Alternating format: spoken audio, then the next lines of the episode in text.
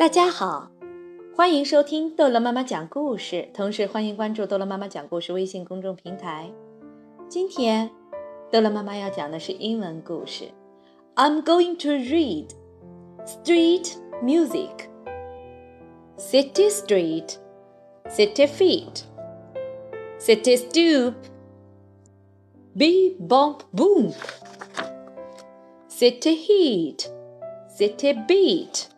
City days, music plays. City song, sing along. Neat, neat, neat. Making music in the street. Oh, so swell. Tamping music on a bell. Hot, hot, hot. Drumming on a big black pot. Go, go, go!